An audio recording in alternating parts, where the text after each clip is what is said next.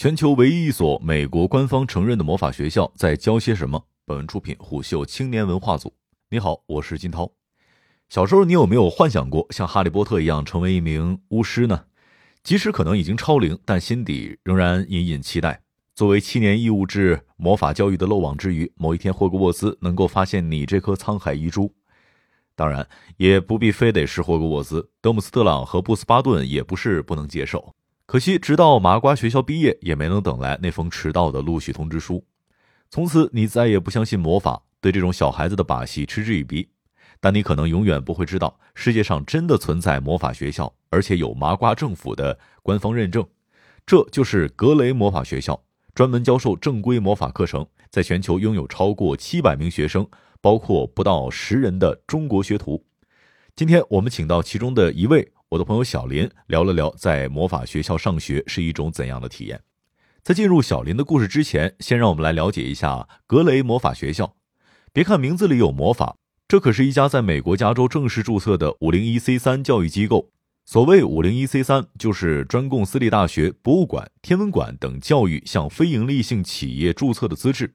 格雷魔法学校具有这份资质。意味着加州承认它是一所能够为个人或者公众提供信息和教育的正经机构，这也使得它成为了全球唯一一家获得官方承认的魔法学校。就像所有《哈利波特》里的魔法学校一样，格雷魔法学校在现实世界找不到一砖一瓦。当然，这并不是因为施了麻瓜驱逐咒，而是因为它没有实体校舍。由于没有钱来兴建城堡，学校的所有的教学活动只好都诉诸网络。深蓝色且布满神秘符号的官网是教学的主要阵地，老师授课、学生提交作业和进行课堂讨论都在这儿进行。不过，没有大城堡和高尖塔的学校，怎么好意思叫自己叫做魔法学校呢？虽然现实世界里面没钱，但该有的仪式感还是要有的。智慧的魔法师自有解决之道，放下权杖，拿起鼠标，他们在网络游戏《第二人生》里面建立起了属于自己的城堡。这里有像霍格沃兹一样的礼堂、宿舍，有纪念馆和药铺。每逢庆典或者需要举行集会、学院杯竞赛，全校师生便一同上线，循着外人无从得知的隐秘锚点来到这里，共度魔幻时光。格雷魔法学校的制度里面，处处有着霍格沃兹的影子。它同样是七年学制，入学最低年龄也是十一周岁。不过，这里的学生明显更加自由一些。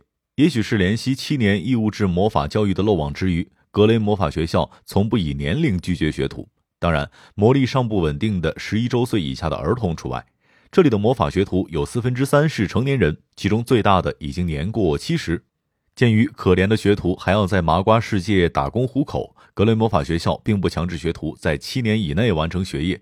你可以根据自己的节奏慢慢修习课程，每修满代表一个学年的二十四个学分，就可以晋级下一学期。完成七个学期将被授予 Journeymanship 证书，这象征你已经是一个能够独当一面的魔法师了。不过别想着用它去找工作，这东西也许能够换来金加龙，但绝对换不了美刀。因为是非盈利机构，格雷魔法学校的学费相当便宜，成年人每年两百美金，未成年人折半。你可以选择按月付费，每月二十元，相当于两个美国人在普通中餐馆好好吃一顿的价钱。学校的老师也大多出于志愿。这些前辈大巫在现实世界，有的是大学教授，有的是睡眠导师，有的是资深嬉皮士，也有的是古生物学专家。但是在格雷魔法学校，他们都被披上法袍，戴上尖顶帽，成为了神秘的魔法学教授。由于三十多个教员个个身怀绝技，格雷魔法学校一共开设了十六个大项，五百多门课程。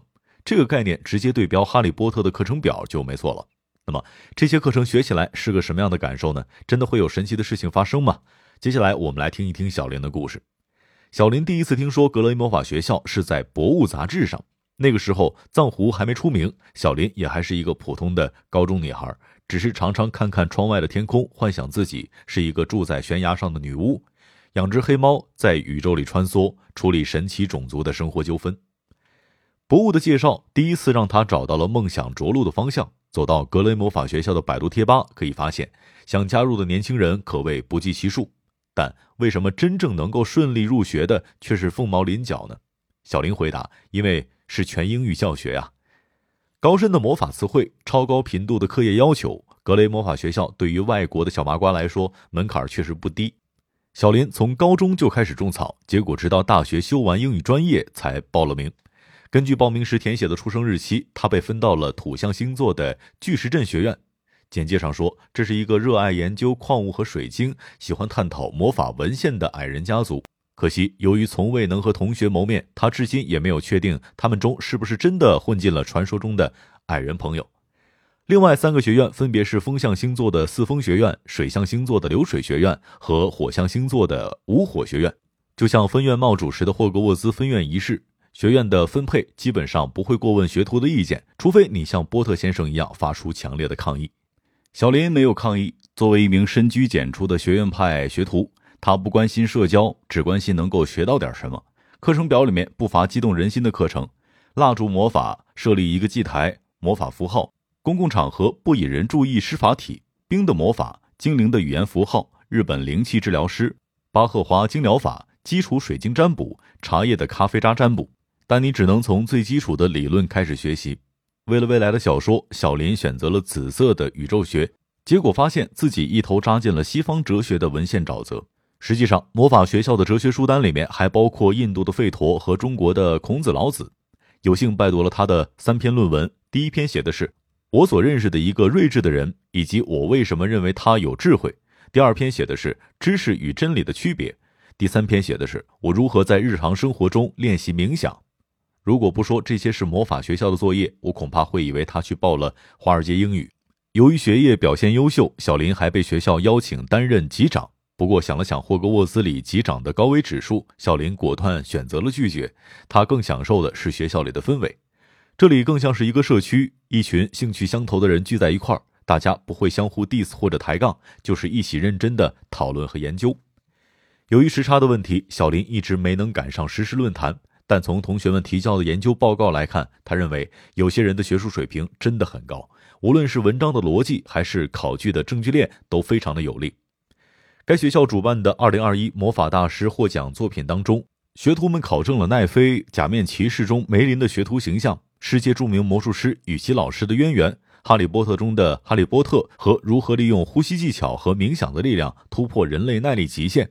一群好奇的人聚在一块儿，用最靠谱的方式研究最不靠谱的事儿，这就是小林眼中的格雷魔法学校。格雷魔法学校的校长奥伯伦·泽尔常常被人诟病作秀，因为他总是穿着一身华丽的巫师长袍，戴着尖顶的巫师帽，挂着满身的法器，即使去超市也不例外。但这位现年七十八岁的老人并不同意。他说：“警察穿上警察制服才是警察，厨师戴上高高的厨师帽才是厨师。”服装是我们身份和职业认同的一部分，凭什么巫师就要例外呢？如果我把巫师帽摘掉，那我只能是一个留胡子的糟老头罢了。同样，他希望人们能够用更加平等的眼光去看待魔法和他的学校。他认为格雷魔法学校的存在是对二十一世纪经典教育体系的一种补充。十七世纪之前，科学和巫术还没有分家。那个年代，无论是魔法药剂、灵疗，还是炼金术、符号学，都可以在每一个学院被每一个人自由学习的东西。艾萨克·牛顿的晚年完全沉迷在炼金术里面，但没有人会说他作为一个科学家不务正业，因为炼金也是探求世界的一部分。然而现在，任何与神秘学相关的东西都被科学排斥在外，传统教育把它视为不登大雅之堂的东西，孩子失去了学习它的权利。很多神话传说、神秘象征的脉络就此断绝，人类潜意识里面传承千年的集体无意识原型可能将会再难寻觅。奥布伦泽尔在长久的田野调查当中发现，就像民俗学所讨论的一样，很多神奇生物背后都有着现实的渊源。斯莱特林的密室当中，只要对上眼神就能致人石化的蛇怪，可能来自于一种眼镜蛇。这种眼镜蛇喜欢精准的向人的眼睛喷射毒液，迅速使人致盲。而太平洋诸岛国家之所以经常把儒肯传为美人鱼，是因为古早有一个习俗，每当捕捞上儒肯之后，就会把它送入当地的男子房中交配，而后再放归水中。更神奇的是独角兽的传说。奥伯伦泽尔发现，历史上有很多次不同的独角兽培育方法的记载，其中一个指出，只要把幼羊的两个角生长点挪到头顶中央，就能够培育出一根又长又直的独角。奥伯伦泽尔照做之后成功了，他的独角兽小羊兰斯洛特被马戏团买走，震撼了当时无数小朋友纯真的世界观。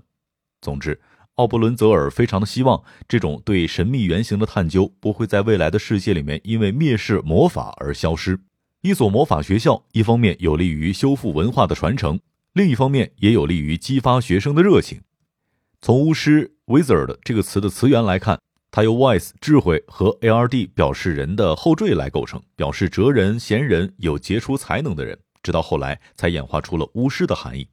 就像《指环王》中的甘道夫，巫师不只是一个英雄，更是一位导师。妻子去世之后，奥布伦泽尔开办了格雷魔法学校。最开始的愿望不过是希望夫妻二人毕生的研究不会被时光所遗忘。